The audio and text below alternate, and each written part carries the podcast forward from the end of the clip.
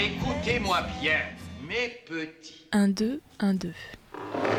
Est-ce que Jet FM, ça vous dit quelque chose? Jet FM, c'est Des bruitages. mais c'est aussi. Une musique bruyante, une musique qui soit du bruit. Et puis encore, Pour des choses à boire ou à, ou à manger. mais aussi. You know, I know, je viens de le dire, j'ai compris. Et surtout. Et si tout ça disparaissait Non. Hors de question. Croyez-vous sincèrement que l'argent fasse le bonheur?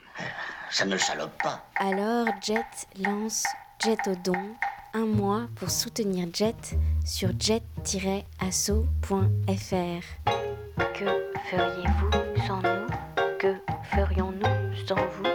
Que serions-nous sans sous Si petite soit votre contribution, Jet a plus que jamais besoin de votre soutien pour continuer l'aventure. Soutenir Jet, c'est agir pour un média de proximité, sans publicité, indépendant, pour l'expression citoyenne et artistique, pour l'accompagnement et la formation au métier de la radio et du journalisme, et pour la sensibilisation des jeunes à l'écoute et à la pratique du média radio.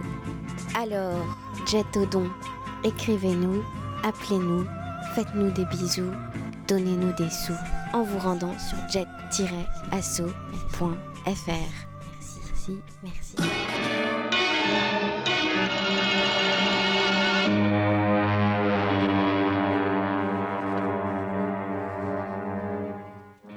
Les barbares. Ces êtres étranges qu'on dirait venus d'une autre planète. Leur destination, Jet FM.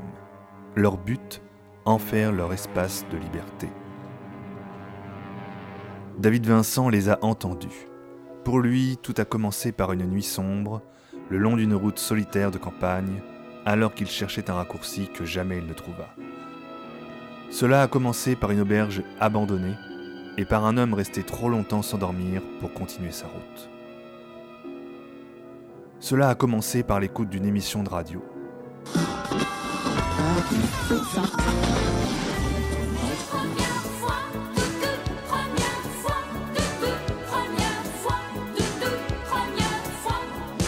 Maintenant, David Vincent sait que les barbares sont là, qu'ils ont pris forme humaine et qu'il lui faut convaincre un monde incrédule que la vérité ne fait que commencer.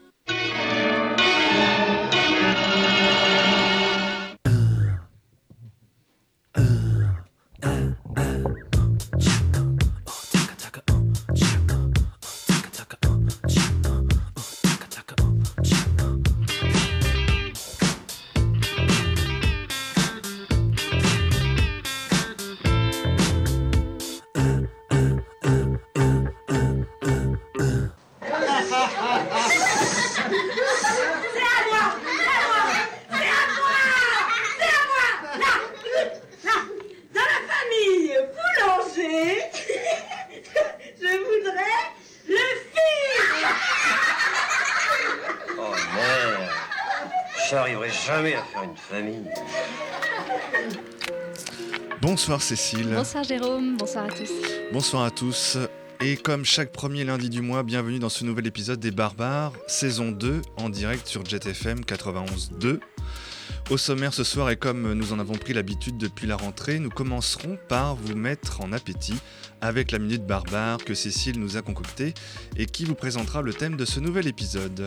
Enfin, j'aurai l'honneur et le plaisir de clôturer cette émission dans un peu moins d'une heure maintenant avec euh, notre nouveau rendez-vous, l'éphéméride barbare, avec lequel nous allons remonter le temps il y a un an, il y a dix ans, et même bien au-delà, comme vous le verrez tout à l'heure. Le thème de l'épisode du jour, comme vous l'aurez certainement deviné à l'écoute de notre facétieux générique, est consacré aux familles, mais pas que. Et pour en discuter, notre invitée est auteure, illustratrice, blogueuse, maman et bien d'autres qualités que nous évoquerons au cours de cette émission. Bonsoir Muriel Douru. Bonsoir. Mais pour commencer, on démarre tout de suite donc avec la Minute Barbare et le thème de ce soir qui a inspiré Cécile. Alors qu'est-ce qu'une famille? C'est un sujet d'étude, c'est certain, c'est un objet de curiosité, une représentation mentale, un idéal pour les uns, un virus peut-être pour les autres. Alors À quoi ressemble une famille Portrait en trois clics? Petit, premier jeu de symboles pour faire venir une image instantanée, eh bien j'ai pianoté sur Google le mot famille et je lance la recherche. Alors attardons-nous un moment aux photographies proposées. Première évidence, une famille, eh bien ça sourit. Alors pas simplement comme d'un petit bonheur quotidien, une souris, une souris, une famille sourit à pleines dents, tous plus beaux les uns que les autres. Sur la, sur la photo, ça donne donc deux adultes, un homme et une femme, et deux à trois enfants complètement illuminés, me fixant dans les yeux. Premier élément caractéristique, donc, une famille est heureuse. Tous les quatre sont présentés dans une posture très étudiée, que l'on peut croiser sur les réseaux sociaux ou dans le catalogue de la redoute. Imaginez, donc papa est agenouillé ou allongé sur l'herbe, assez hilar, et tout le reste de la famille est allongé sur son, dos avec, le même sourire hilar. Attention, c'est toujours papa qui est en dessous. Il est le socle, le béton armé et la force réunie. Formant une maladroite et informe pyramide familiale, le père, la mère, la fille et le fils sont ainsi agglutinés les uns sur les autres. On obtient donc le sandwich familial, une tranche papa, une tranche maman, une tranche fille, une tranche garçon. Alors j'oubliais, euh, évidemment, Madame lance un regard amoureux à Monsieur qui le lui rendrait bien s'il n'avait pas déjà affreusement mal au dos. Globalement, si l'on observe attentivement les représentations que nous propose Google, l'enlacement est un critère fondamental de la composante famille. Couplé avec l'entassement, on obtient donc une famille tout à fait aux normes. Autre posture recommandée par Google, celle du sac à dos. Cela consiste pour les adultes à porter sur le dos l'enfant du même sexe et ce à la campagne, à la mer, dans la voiture, devant un sapin de Noël, etc. Enfin, ultime caractéristique de la famille, on se touche, on se tient par la main, on regarde dans la même direction, bref, on se ressemble. Se ressembler serait donc le troisième critère de la famille après celui d'être heureux et souple.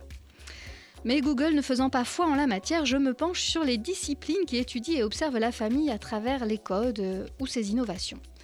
Selon l'anthropologue Claude Lévi-Strauss, la famille c'est une communauté d'individus réunis par des liens de parenté. Elle est dotée d'un nom, d'un domicile et crée entre ses membres une obligation de solidarité morale et matérielle. L'ethnologue rappelle l'incroyable variété des systèmes de parenté sur notre planète. Monogamie, polygamie, ici on reste chez les parents, ici on doit s'en éloigner. Parfois les jeunes adolescents, les célibataires sont regroupés. Euh, ailleurs, la liberté sexuelle est permise aux jeunes. Encore ailleurs, elle est interdite. Dans certaines familles, prêter sa femme à un invité est une marque de respect. Dans d'autres civilisations, on la cache à tout étranger. On le voit, la famille est plurielle et pas uniquement depuis le XXIe siècle. Serge Vallon proposait dans la revue Kern il y a quelques années la définition suivante. La famille est un groupe solidaire d'appartenance composé de ceux qui vont devoir m'aider sans réfléchir ni calculer. On s'y serre les coudes dans une chaîne d'union réciproque. En d'autres termes, une vraie famille, c'est celle qui vous aide à porter le cadavre. On reconnaîtrait alors que l'on appartient à une famille au travers d'actions. Il n'y a pas de famille, il n'y a que des preuves de famille, pourrait-on dire, pour paraphraser le poète Pierre Reverdy. Mais revenons aux représentations. Après Google, je vagabonde sur Facebook à la recherche de nouvelles formes de famille. Et je découvre ce témoignage. C'est celui d'une personne qui héberge un mineur isolé et se surprend de la place qu'il prend en quelques jours au sein de sa famille. Une autre enchaîne en racontant que le jeune qu'elle a hébergé n'est jamais reparti de chez eux. Il fait partie intégrante de la famille, lit-on. C'est une vraie et belle histoire d'amour familial. On pourrait l'appeler la famille pudding, celle qui prend des ingrédients d'origine variée, les mélange pour donner un plat unique, convivial et revigorant. Dernière étape de ma quête, après Google, après Facebook, eh bien, je lève la tête et je repère dans ma bibliothèque ce grand livre de Claude Ponty, peut-être que vous le connaissez Muriel, Claude Ponty, auteur et illustrateur de l'école des loisirs. Il s'agit du catalogue des parents pour les enfants qui veulent en changer. Peut-être que votre fille l'a utilisé une fois. Tout à fait. On y trouve, chers auditeurs, pas moins de 35 parents différents. Le bonheur. Alors je vous livre ici quelques florilèges. Vous avez les confortables, vous avez les cinq papas, les compliqués, les enveloppants ou encore les jetables. Alors personnellement, j'ai commandé les bons plans et j'en suis très contente. Je vous livre euh, la description. Les bons plans sont des parents inoubliables. Ils travaillent avec joie à construire un avenir quoi qu'il arrive. Ils savent qu'il y a 14 cerveaux dans la tête d'un enfant, quel que soit son sexe ou son genre. Leur métier préféré est de peindre le ciel. C'est pourquoi ils sont peintres en ciel dès qu'ils le peuvent. Livraison gratuite en 48 heures, c'est un bon début pour dessiner la famille du futur.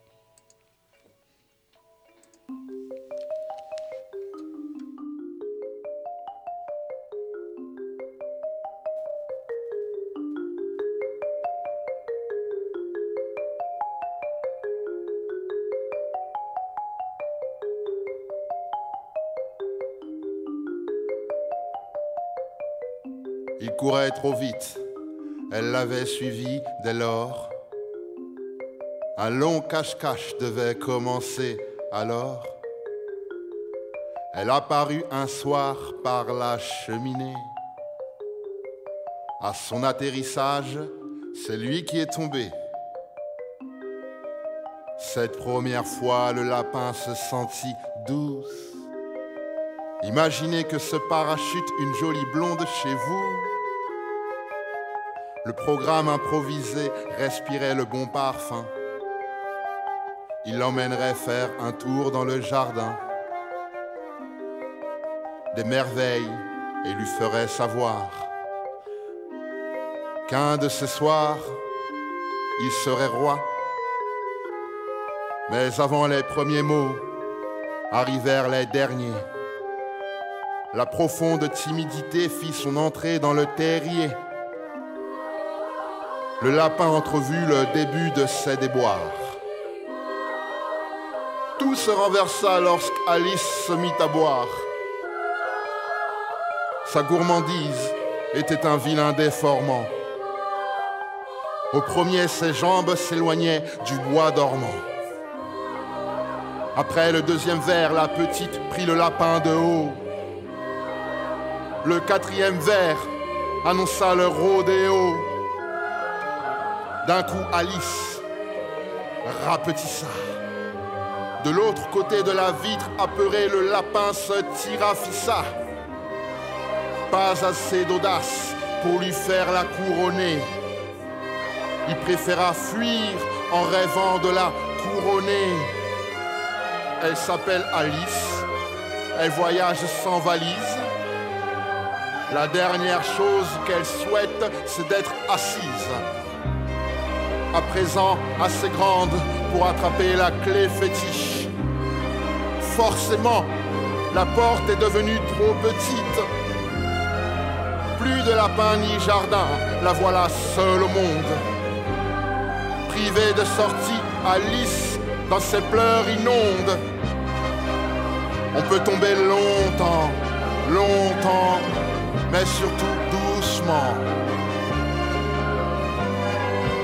On ne fait que tomber longtemps, longtemps et doucement. Hmm. Dans un gouffre ou d'un coup de foudre, on peut tomber longtemps, longtemps et surtout doucement. Il courait trop vite, elle l'avait suivi dès lors. Un long cache-cache devait commencer alors. On ne fait que tomber longtemps et surtout doucement. Ce que l'on prend pour de l'amour naît souvent d'un manque, pour ne pas dire toujours. Alors on tombe et se relève afin de retomber avec passion. Avec un chat sans tête, un lapin, des narguilés d'été. Bienvenue au pays d'Alice.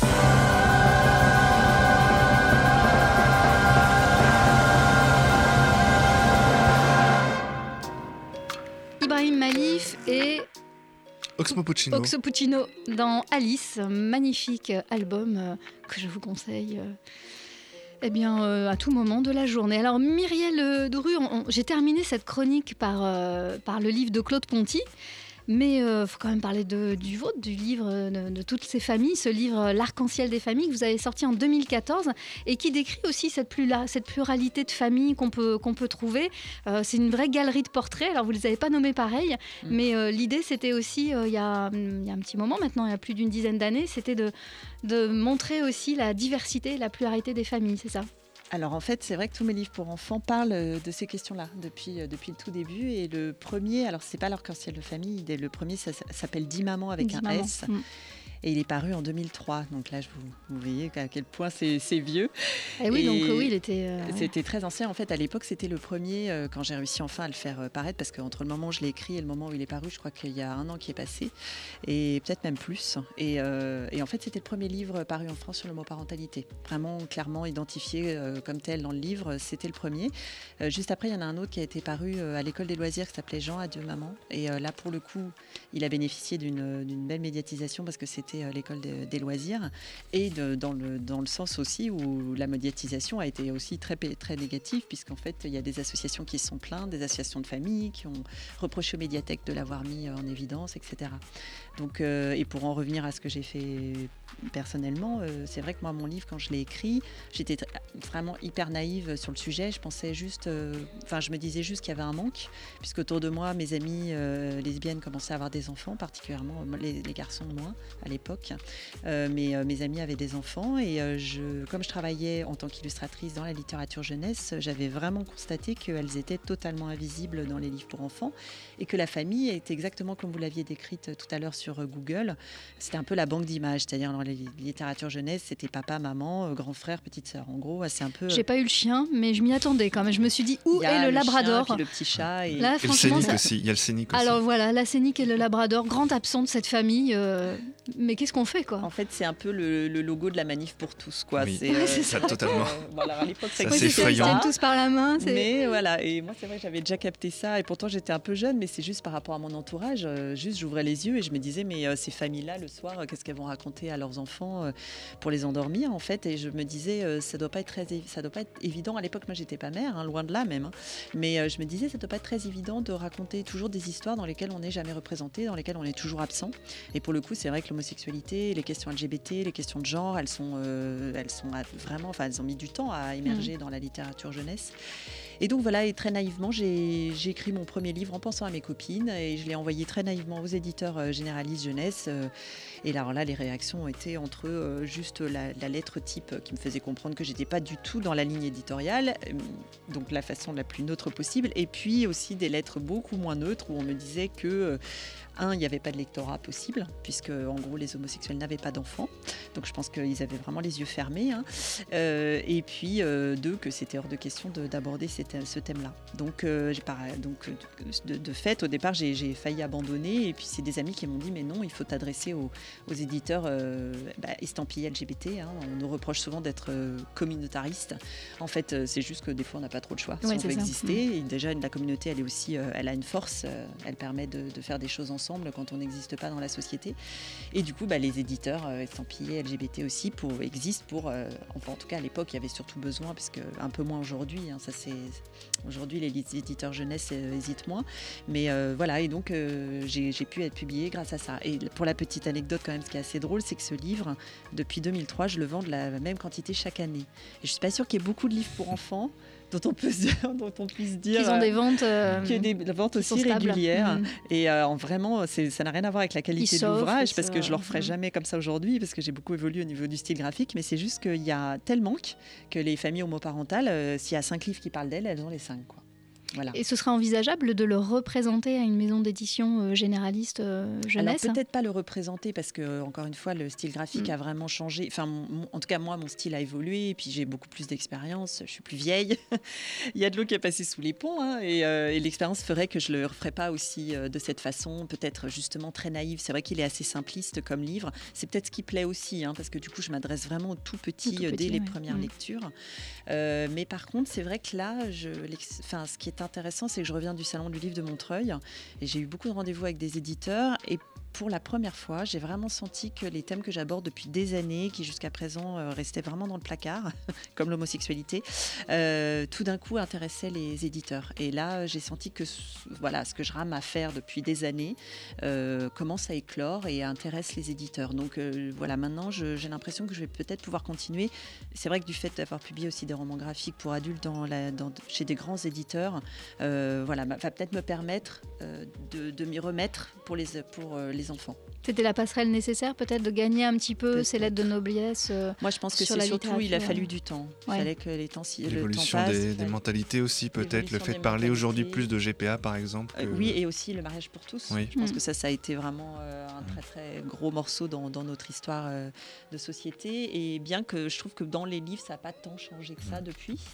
Euh, sauf erreur de ma part, j'ai pas vu un livre qui parlait vraiment d'un mariage euh, qui serait euh, spécifiquement euh, homosexuel, par exemple. Donc euh, je pense qu'il y a encore du boulot. Et par exemple, dans les dessins animés aussi. Ça, c'est quelque chose, je m'étais dit. euh, alors, autant on a avancé un peu dans les livres, autant dans les dessins animés, euh, là, c'est zéro pointé. Quoi. C'est, hein, y a les- Disney, je crois, qui a alors un oui, personnage. et ce qui s'en est pris gay. plein la tête, Oui. hein, parce qu'il y a juste un moment un Mm. personnage qui est un petit peu ambigu. euh, ça va pas très loin en plus, c'est pas méchant, il est plutôt super sympathique. euh, mais euh, oui, dans La Belle et la Bête, en effet. Mm. Bon, bah, on va, on va continuer. Certainement que vos livres vont peut-être être adaptés euh, en film d'animation. Ça serait sympa, ça, non? Ça, c'est pas une. peut-être moi, la prochaine étape. Ben, c'est ce que j'ai dit aux éditeurs. Moi, je pense que là, il y a des choses à faire vraiment, et que, à mon avis, le premier qui le fera, euh, euh, voilà, il sera, il sera le premier. Donc, il y aura forcément une médiatisation qui Mhm. sera intéressante, je pense. Après, certainement, il, faut aussi, il faudra aussi euh, faire avec euh, toute l'opposition euh, qu'on connaît, euh, bah, de la Manif pour tous en particulier, mais tous tous les réacs qu'on a vus dans la rue euh, en 2013 et qui nous ont fait si mal, à nous les homosexuels. Mm. Donc eux, c'est sûr que de toute façon, ils attendent le moindre petite chose pour sauter dessus. Donc euh, on sait très bien qu'ils sont là, ils sont vigilants. euh, et d'ailleurs, euh, quand Jean, Jean a deux mamans est sorti, le mien, ils n'en avaient pas du tout entendu parler parce qu'il est resté dans un cadre très très confidentiel. Sinon, ils auraient sauté dessus. Mais Jean a deux mamans, pour eux, ça a été le premier dont ils ont entendu parler. Ils ont, et ça n'a pas, ça a pas fait un pli. Quoi. Ils étaient, il y a eu des, plein d'articles et tout parce qu'ils ont fait beaucoup de bruit autour de ça. Vous vous rendez compte, tout d'un coup, parler d'homosexualité aux enfants, c'est... C'est juste- contagieux, faire pour eux, attention. c'est pas possible. Bah oui, parce qu'ils partent du principe que si, euh, voilà, si on leur parle d'homosexualité, ils vont devenir homosexuels, les enfants. Donc, euh, vous voyez, c'est la fin de l'humanité et tout voilà. Ça tout me rappelle une conversation qu'on avait eue sur la mort dans les- la saison 1 des Barbares où, euh, où, euh, une personne qui, qui était maître de cérémonie nous disait la même chose euh, à- au propos de, de la mort, nous disant bah, voilà, en parler c'est tout de suite tabou parce qu'on a Mm. l'impression que voilà, ça va nous Ça va nous arriver. que, euh, Et d'ailleurs, l'euthanasie est un, un, un truc voilà, très, fait très- partie de ces sujets. Oui, très tabou mm, aussi, mm, ouais. dont on a... Et elle disait effectivement, elle aussi, qu'il fallait en parler très tôt aux enfants, qu'il fallait euh, parler de tout ça très librement et qu'ils ont une parole beaucoup plus libérée. Alors justement, cette parole, vous, vous l'avez euh, également euh, testée, accompagnée dans les écoles, Mm. euh, en menant des ateliers auprès de, de jeunes, euh, je crois en collège et en élémentaire. école primaire, ouais. Et en école primaire. Comment, comment ça se passe? Est-ce que c'est sur demande des, des directeurs? Racontez-nous cette euh, expérience. ouais, alors j'en ai eu plusieurs. Je crois que je l'ai fait euh, quatre fois en tout, dont la dernière fois dans un collège de Loire-Atlantique d'ailleurs. Euh, et alors, bah, à chaque fois, c'est juste des expériences magnifiques, vraiment. Par contre, c'est vrai que c'est vraiment à la demande des, donc soit des, des instituteurs ou des professeurs ou du directeur d'école. Donc ça, ça dépend complètement. Euh, J'ai eu une expérience quand même assez désagréable euh, avec une, euh, une institutrice qui m'avait invitée euh, de son plein gré en fait parce qu'elle elle a justement par rapport à- au livre que j'ai sous les yeux Christelle et Créoline que j'ai écrit en 2011 euh, donc elle avait fait étudier à ses élèves dans sa classe et le livre donc pour juste pour euh, poser le, le décor le livre est un reprend les principes du conte et parle d'une petite grenouille donc d'un royaume grande d'une bouche. à grand, oui, elle a des très grandes bouches, très grande bouche cette grenouille.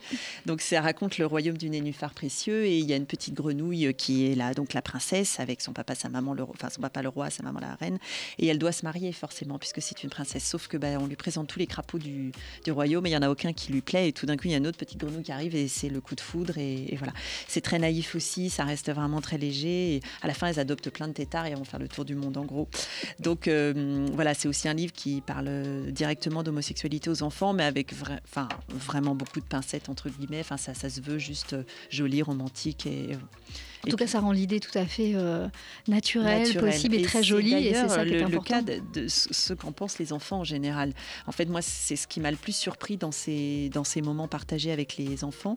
C'est que pour eux, l'homosexualité, c'est pas un problème. Ça l'est que si à, à la maison, ils ont entendu que c'était un problème. Mm. En fait, à chaque fois, quand euh, moi j'arrive et que je me présente, euh, bonjour, je m'appelle Muriel, je suis illustratrice, j'écris des livres et euh, je vis avec euh, ma femme et nous avons une petite fille. Au début, ils ouvrent des grands yeux. Et, euh, et, puis après, ça passe tout de suite. Voilà, hop, euh, sujet euh, suivant, quoi. Et après, ce qui est très touchant, c'est pas un sujet finalement. C'est pas un sujet pour eux. après, ils vont avoir des questions, mais elles sont toujours. Enfin, enfin, moi, ce qui me surprend, c'est c'est vraiment le côté très positif chez eux. Ils, aiment les, les histoires d'amour, c'est ça qui les intéresse, quoi. Et puis j'ai même eu des confidences finalement de d'oser me présenter comme ça avec beaucoup de naturel devant eux. Après, j'ai eu des, des, confidences de soit d'enfants, donc soit d'adolescents quand je suis allée dans le collège, où ils viennent me voir en m'expliquant que euh, ben, finalement, euh, moi, tu sais, euh, mon papa, il est comme toi, ma maman, elle est comme toi, bon, comment elle est, et ben, elle a quitté papa pour une femme. Voilà, mhm. j'ai eu des histoires comme ça avec le petit garçon qui est, voilà, qui est ému, on sent qu'il ne peut peut-être pas le dire à tout le monde. Donc ça, c'est fort. Euh, et, c'est vrai ce que j'étais en train. Il y, a, eu aussi des, expériences moins positives, comme par exemple ce que j'étais en train de raconter en fait tout à l'heure et je me suis arrêtée, je suis passée à autre chose. Donc cette, cette euh, institutrice a étudié Christelle et Créoline avec sa classe. Ils ont fait des dessins qui m'ont envoyé avant mon invitation, donc avec euh, des dessins qui étaient bourrés de, de, de cœur. Enfin, c'était magnifique. Tout était vu de façon, comme je le disais tout à l'heure, très romantique et très simple et très bienveillante. Et après, ils m'ont fait venir. Alors, ils m'ont accueilli comme une rockstar. Ils avaient l'impression que c'était Madonna qui venait. C'était trop marrant. Mais c'était Madonna. Ah non, mais n'importe Vraiment, c'était fou. Quoi. Ils me regardaient avec des yeux comme ça. C'était, c'était trop drôle juste parce que pour eux, quelqu'un qui écrit un livre et qui est là, enfin, ça, je sais pas, c'était, c'était super touchant. Et par contre, ce qui s'est passé, c'est que c'est, en fait, j'ai découvert que l'institutrice avait pris cette décision euh, toute seule. Et qu'en fait, la directrice, elle, n'était pas d'accord euh, pour ma venue. Et voilà, et donc j'ai eu des petits soucis avec des parents euh, derrière qui euh, se sont plaints par rapport au thème que j'ai abordé avec les enfants, parce que bah, c'est vrai que moi je pose les choses de façon très naturelle. Hein. Il n'y a pas, enfin voilà, je force rien, je dis juste que je vis avec une femme et que, que des fois on peut aimer euh, quelqu'un du même sexe et que c'est pas un problème. Et donc ça, il y a des parents qui refusent qu'on le dise à leurs enfants. Et qu'on le dise à l'école, ça leur paraît pas. Bah, disons qu'ils vont tout de suite parler. Il y en a qui vont parler, en tout cas, c'est pas le cas aussi de la, manif pour tous. On va parler de prosélytisme, mmh, par exemple. C'est assez drôle quand, quand on parle l'hétérosexualité est absolument partout. Hmm. Elle est dans tous les films, dans tous les livres. Euh, on nous l'impose dès le départ comme quelque chose d'absolument normal et inévitable. Et c'est pas du prosélytisme. Par contre, dès que on parle à un moment quelque part euh, dans un livre, dans un film, euh, à la radio ou quoi, d'homosexualité, on est prosélytiste. Ça, c'est, il faudrait vraiment qu'on m'explique. Parce que dans un sens, c'est partout et seul n'est pas. Et voilà, on va considérer que c'est tout à fait euh, normal. Et dans l'autre, euh, il faut absolument pas en parler. Sinon, euh, c'est qu'on veut faire des générations d'homosexuels, en fait. Alors, ces ateliers, ils étaient, ils étaient bâtis autour d'un projet global ou c'était des, séances de, de, je dirais, de lecture et, d'échange avec les, mhm. avec les jeunes? En fait, alors, j'ai, maintenant, j'ai, un peu ma méthode que j'ai du coup testée avec les enfants et c'est celle que j'applique tout le temps. C'est-à-dire qu'au départ, je, je, je, suis autour, enfin, on est, on est ensemble, on se fait une ronde et euh, on discute. Hein. Souvent, je parle, je, raconte. Soit quand c'est les petits, j'utilise mes livres pour enfants. Je leur lis l'histoire, hein, par exemple de Christelle et Créoline, et du coup après on en discute. Donc là, du coup, effectivement, ils parlent de, bah, souvent de l'homosexualité, comment ça se fait. Ils, me posent des questions là-dessus. Moi, je leur réponds avec, bah, encore une fois, beaucoup de naturel. Je leur parle aussi de mon expérience, leur dire que c'est mon cas, je vis avec une femme et que je m'en porte très bien et que je suis heureuse. Que faut pas croire que c'est toujours des histoires déprimantes euh, comme dans certains films d'avant. Euh, ça, aussi, ça a changé. Et, euh, puis après, en fait, toujours, je leur fais dessiner leur famille. Donc ça ah, revient au thème du départ. Mm. Donc mon atelier s'appelle Dessine ta famille et donc je leur explique le, ça c'est en fait c'est aussi le principe de mon premier livre donc Dit maman dont je vous parlais tout à l'heure. Je ne l'ai pas amené. Puis il est aussi dans on dessine sa famille aussi Et voilà, je l'ai utilisé en fait l'idée c'était qu'ils aient des cartes. Mm. Euh, donc dans l'arc-en-ciel des familles, j'ai dessiné des cartes pour qu'en fait ils les découpent avec l'idée qu'ils puissent composer eux-mêmes leur famille aussi. Il n'y a pas dans mon livre, enfin moi ce que j'essaie de faire c'est de jamais leur imposer un mode de famille, de leur dire voilà, euh, je veux que et jouer au jeu des sept familles comme les groseilles qu'on Absolument, tout à l'heure. tout à fait. tu trouveras une grille pour coller tes cartes et si tu le souhaites pour représenter ta famille à toi. C'est génial parce qu'on peut mettre son ours en peluche, c'est euh, l'idée. on peut mettre le fils du voisin. Et alors euh, c'est justement ce qui, ce qui m'arrive quand j'assiste à. Ah bah oui, je l'ai pas lu. alors là c'est dans le livre, mais, mais dans les ateliers c'est ce qui se passe, c'est-à-dire que au départ je leur mets, enfin je leur, je leur dis l'idée. Au départ l'idée c'est l'arc-en-ciel, pardon, c'est l'arbre généalogique, mais je leur dessine l'arbre généalogique en leur disant ça en gros c'est le contre-exemple. Voilà, le tronc avec euh, deux branches seulement, et puis les autres branches au-dessus. Bon, moi, Vous je- pouvez le scier. Voilà, vous pouvez rajouter des branches, vous pouvez euh, ne pas en mettre, vous pouvez pas mettre de tronc, vous faites comme vous voulez. Ça, c'est l'exemple de départ, mais après, vous êtes libre. Et en général, bah, il n'y a jamais le tronc. C'est-à-dire c'est complètement. euh, Enfin, ils représentent leur famille comme ils veulent, c'est complètement éclaté.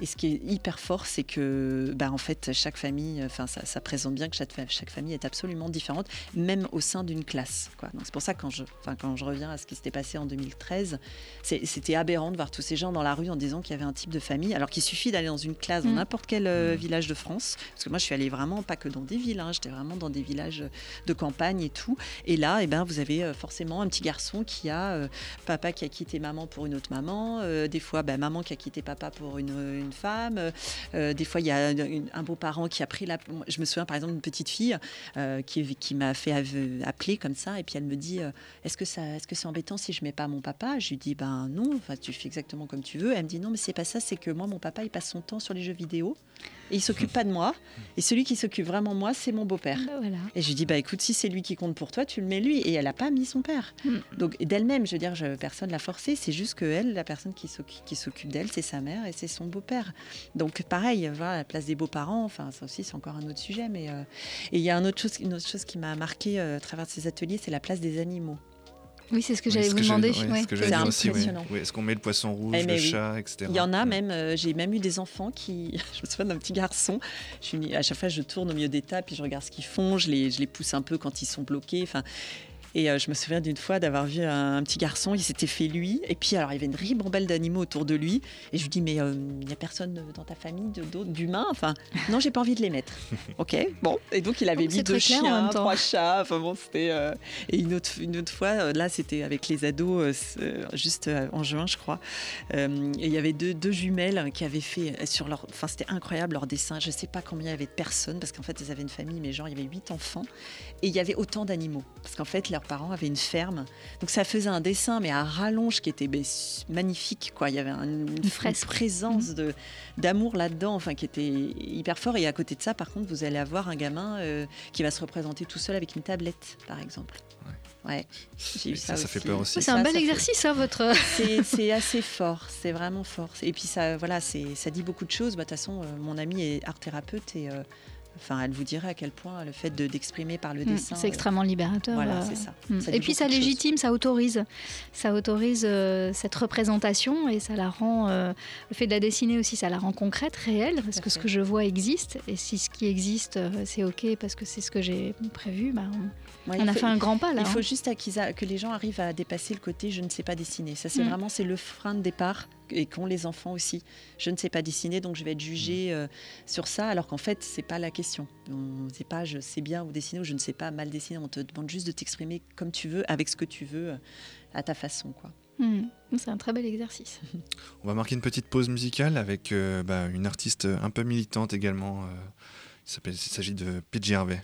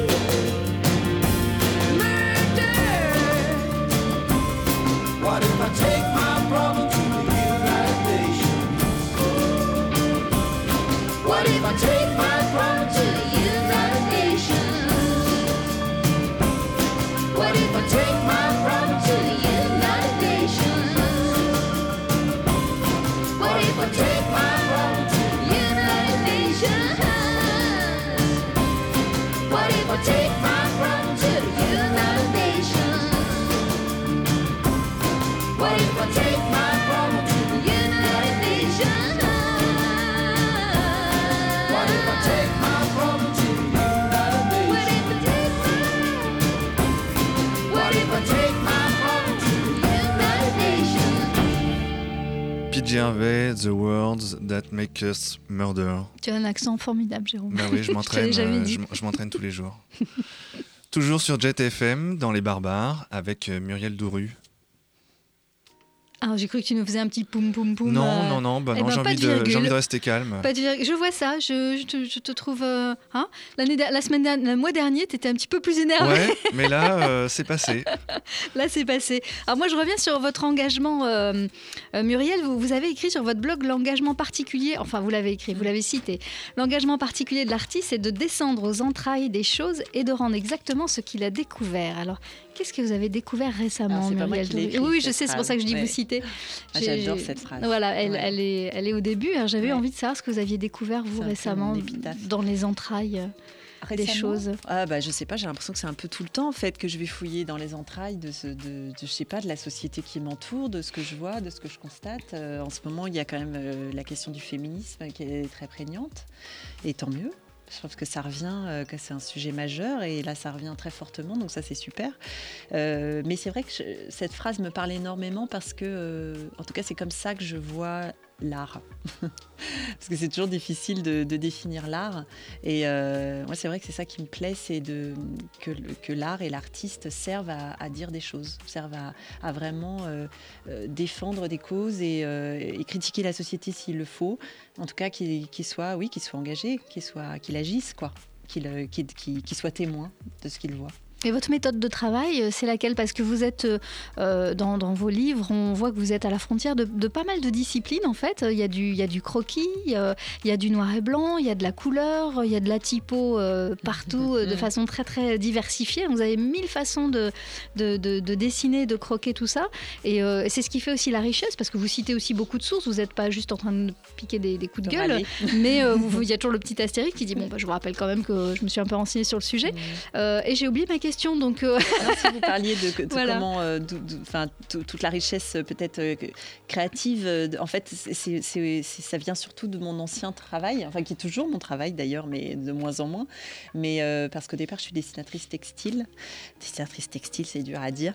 Euh, donc ça, c'est mon travail euh, depuis 17 ans. Et, et dans ce- quand on fait ce travail-là, qui est un travail que les gens connaissent peu, en fait, moi j'ai fait, j'ai fait une formation de styliste au départ. Je voulais travailler, euh, faire la forme des vêtements, et je me suis retrouvée à illustrer les vêtements, en fait.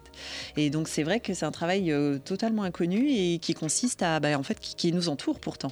Euh, quand vous avez un t-shirt, euh, le t-shirt il change pas, c'est un t-shirt basique. Ce qui change, c'est ce qu'il y a dessus.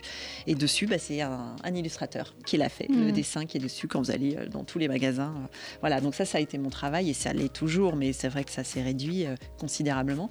Et donc en fait, dans ce métier-là, il faut qu'on, il faut qu'on présente beaucoup de styles graphiques. On ne peut pas, contrairement aux illustrateurs pour l'édition, on ne peut pas avoir avoir qu'un seul graphisme. Sinon, on ne on peut pas. On n'a pas de signature véritablement. Il faut euh, En fait, on travaille. les- pour- Oui, effectivement, c'est vrai. Et ça, c'est aussi peut-être quelque chose qui peut être un peu frustrant pour les dessinateurs textiles pendant longtemps. C'est que on est, enfin, quand on l'exerce longtemps, je veux dire, c'est qu'on est toujours anonyme. Mm.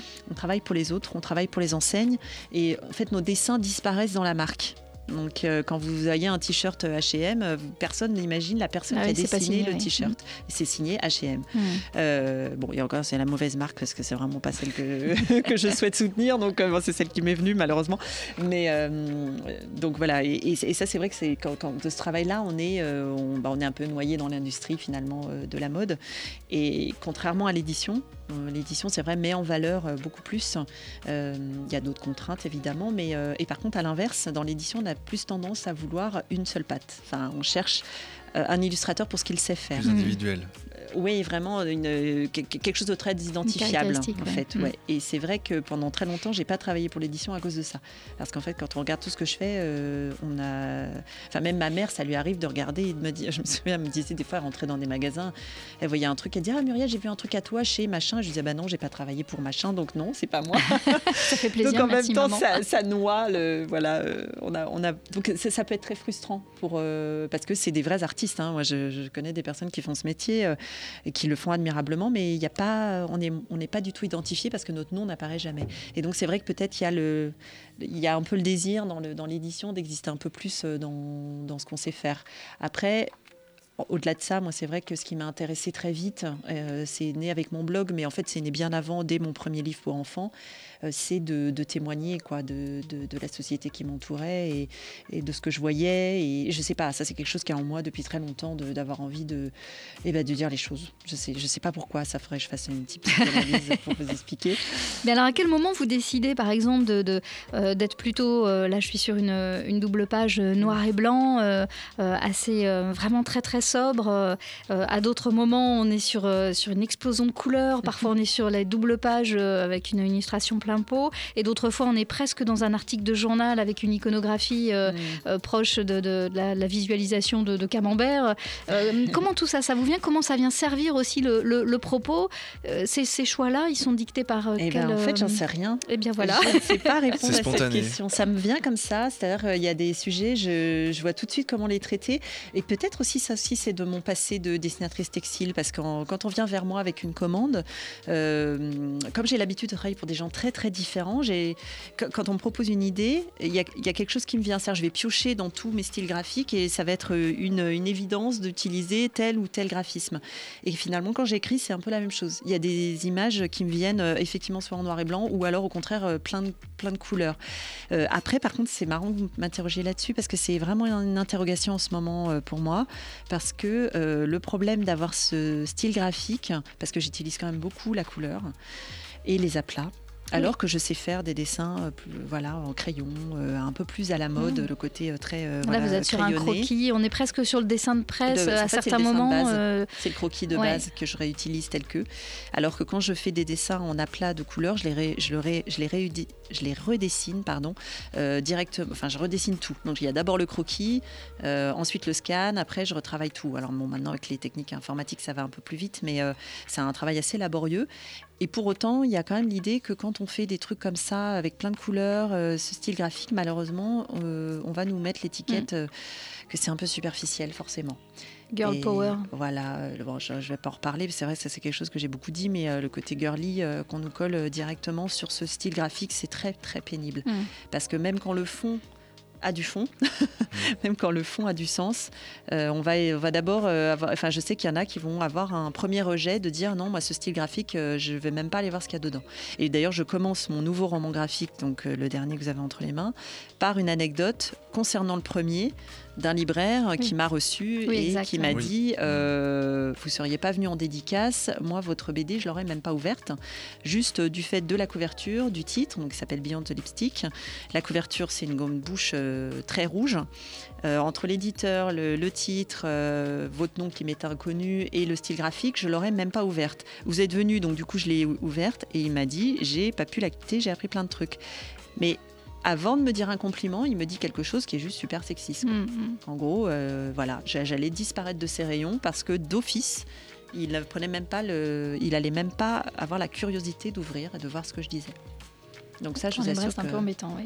Bah oui, parce que du coup, on se remet. Enfin, moi, j'avoue, je me remets pas mal en question. Me dire, est-ce que si je fais euh, une œuvre demain entièrement en noir et blanc, est-ce que là, les gens vont l'ouvrir? Je sais pas. Et du, du coup, ce qui serait un renoncement, en fait, si. Bah, C'est vrai.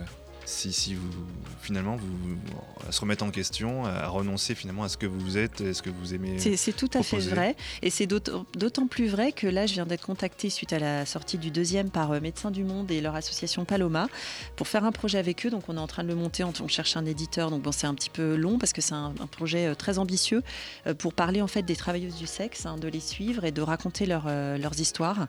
Euh, et en fait, mon premier, enfin, pendant la discussion, l'un- l'une de mes premières euh, réactions suite à ce que j'avais vécu par rapport à mes autres romans graphiques a été de leur dire peut-être qu'il faudrait que je change mon style euh, graphique pour aller vers quelque chose de plus noir, euh, blanc, gris. Et là, ils, m'ont, ils ont ouvert des yeux ébahis en me disant mais pas du tout, mais au contraire.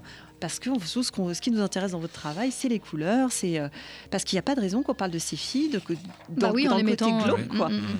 Donc euh, j'ai trouvé ça hyper intéressant et ça m'a ça m'a mis une belle petite claque. Je me suis dit bah non en fait euh, il faut que je continue, euh, il faut que je voilà il faut que j'assume mon, mon style graphique. Il est coloré, il est plein de paillettes. Il est et bah, éclectique et c'est ça qui est intéressant aussi. Enfin, c'est vrai que dans le dernier livre, vous êtes euh, davantage dans les aplats de couleurs, mais effectivement dans le celui qui est de 2016, la chronique d'une citoyenne C'est engagée. celui-là le dernier, C'est celui-là le dernier, donc euh, je, je C'est l'ai lu à l'envers. mais c'est celui-ci qui est vraiment effectivement très éclectique. Vous Mm. allez marier plein plein de styles. On est parfois dans le roman graphique euh, presque documentaire, je trouve, avec des formes euh, vraiment euh, rondes, enveloppées, quelque chose qui est très proche de, de- de- de la BD aussi parfois traditionnelle. Et puis d'autres fois, les cadres sortent et finalement, ça vous ressemble assez bien de d'aller surfer Oui, comme par ça un à petit ce que peu, je faisais avant. tout voilà, à de sortir Oui, finalement, des- c'est normal. C'est un peu l'évolution normale de, de, de mon travail et de mon passé de dessinatrice textile.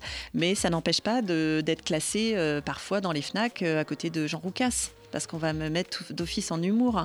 Donc, vous voyez, c'est compliqué. C'est vraiment une question. euh, alors là, je pense qu'il rejoint. Moi, je fais partie du collectif des créatrices de BD. Jean contre- Roucas, c'est pas de l'humour, c'est du racisme. C'est encore pire, du coup, d'être à côté de lui. Oui, c'est ça, tu. ça va encore plus me déprimer.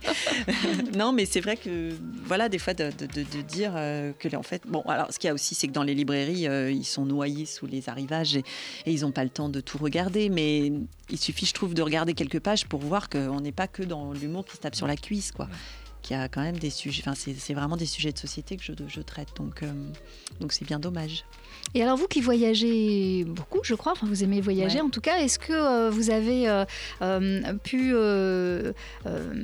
découvrir des modèles de famille, des façons aussi d'exprimer tout ça dans d'autres sociétés, des choses que vous avez eu envie de ramener ou des façons de parler de la pluralité des familles lors de vos voyages, également peut-être en ouvrant un journal, un J'allais dire pas livre, plus qu'ici. Pas plus. Pas plus qu'ici, non. Non, euh, au contraire, il suffit juste, même dans notre société à nous, d'ouvrir les yeux Mm. pour voir que la société. Par exemple, dans le, dans le, dans le livre euh, L'arc-en-ciel des familles, où je dresse euh, des portraits de toutes les familles, ce ne sont que des familles que je connais. C'est-à-dire qu'autour de moi, il y a euh, une famille hétéroparentale, une famille homoparentale, une famille monoparentale, une famille recomposée, une famille homoparentale recomposée, euh, une famille adoption, une des, des gens qui ont eu des enfants par GPA, par PMA, par euh, naturellement évidemment sous la couette, il y en a quand même plein. Et, puis aussi des familles, ça aussi c'est quelque chose qui est fou par rapport par exemple au sujet sur la PMA où on estime dès le départ qu'il y a un souci de considérer qu'une femme hétérosexuelle a le droit d'avoir à la PMA mais pas une femme lesbienne ou pas une femme hétérose- et une, une femme hétéro- supposée hétérosexuelle mais célibataire. Alors qu'en fait euh, on peut très bien avoir euh, une famille qui est au départ hétéroparentale qui devient monoparentale, une famille monoparentale qui devient hétéroparentale, une famille hétéroparentale qui devient monoparentale et, etc. et une Toutes famille monoparentale les combinaisons sont qui devient possibles. Hétéroparentale. Donc, et, et j'ai aussi fait un, euh, ce, ce type de portrait dans mon livre Beyond the Lipstick, où là, avec version adulte en fait, et euh, où là aussi, ce ne sont, euh, j'ai fait, en fait, j'ai demandé à mes amis euh, de les représenter, et donc ce ne sont que des gens que je connais qui, qui sont dans ces types de familles euh, extrêmement variées. C'est sur la double page hein, où on voit euh, Ouais, cette je la multitude de familles. pas, euh, mais euh, voilà, c'est des portraits en fait. Alors là, il y a ceux qui se sont mariés. Ce qui rejoint, je trouve, un petit peu le fait que on, on- c'est, il est stupide Mm. de dire euh, la journée du droit de la femme, c'est la journée du droit des femmes. femmes, oui. Comment on devrait dire Il n'y a pas la famille, mais des C'est familles. ça, ouais, je crois qu'il faut qu'on arrête de parler de la famille euh, avec cette espèce de, de- de notion qu'on complètement... euh, Bah, sauf si on, on considère que c'est la famille plurielle. Voilà. Oui. Mm. Si on dit la famille, famille, ok, mais on partons d'office qu'elle est, euh, qu'elle est multiple. C'est un peu comme l'amour, il n'y a pas un amour, il y a des amours, il n'y a pas une famille, il y a des familles, effectivement. Oui, puis on euh, est tous, enfin, on voit bien avec nos amis, enfin, les histoires de, de nos vies sont tellement riches, elles sont jamais tracées du début à la fin de la même façon. Enfin, c'est très rare. euh, Les couples qu'on qu'on a connus de nos parents qui étaient ensemble pendant 40 ans, c'est vrai qu'aujourd'hui, j'ai l'impression que c'est quand même un peu plus rare. Donc euh, voilà, aujourd'hui, même le couple, il est, euh, il, il est varié aussi. Et moi, je connais beaucoup de gens qui étaient hétérosexuels qui sont devenus homosexuels. Je connais même l'inverse. Donc euh, voilà, c'est quand je regarde, il suffit juste que j'ouvre les yeux et que je témoigne de ce que je vois autour de moi pour, euh, pour montrer que la société est bien plus riche et variée que le, le modèle unique qu'on voudrait nous, nous asséner de force. Bon, alors de moins en moins, hein, heureusement, mais euh, c'est vrai qu'en 2013, ça a quand même été d'une violence inouïe, Mm. quoi. Le contraste entre ce qu'on entendait dans la rue, ce qu'on s'est pris dans la tête et, et la réalité juste de la société qui nous entoure. Je ne sais pas où vivent ces gens, en fait. C'est juste ça. Et vous restez positif sur le sur l'évolution euh, du regard euh, de, de Ah cette oui. société et puis de la faculté aussi que peut avoir euh, d'abord les jeunes hein, qui arrivent, euh, que vous rencontrez parfois, qui grandissent aujourd'hui, et, et de leur faculté demain à, à intégrer des caractéristiques nouvelles Mhm. pour une donnée de, de famille qui soit complètement euh, un peu ce que je disais dans, dans la chronique du départ, c'est-à-dire un ensemble communautaire de personnes euh, solidaires euh, qui sont prêtes à tout faire de façon complètement inconditionnelle pour, pour aider l'autre, pour porter ce qu'on appelle, euh, voilà, sortir le cadavre.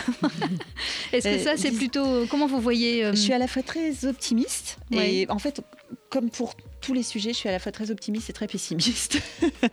Donc disons très optimiste parce que là, on voit bien qu'il y a plein de choses qui se passent, que ouais, il suffit d'ouvrir euh, de sa porte et de regarder chez, chez son voisin et de discuter avec les gens pour euh, considérer que la, la notion de famille est éclatée aujourd'hui, mais dans le bon sens du terme, que tout, tout, tout est très riche.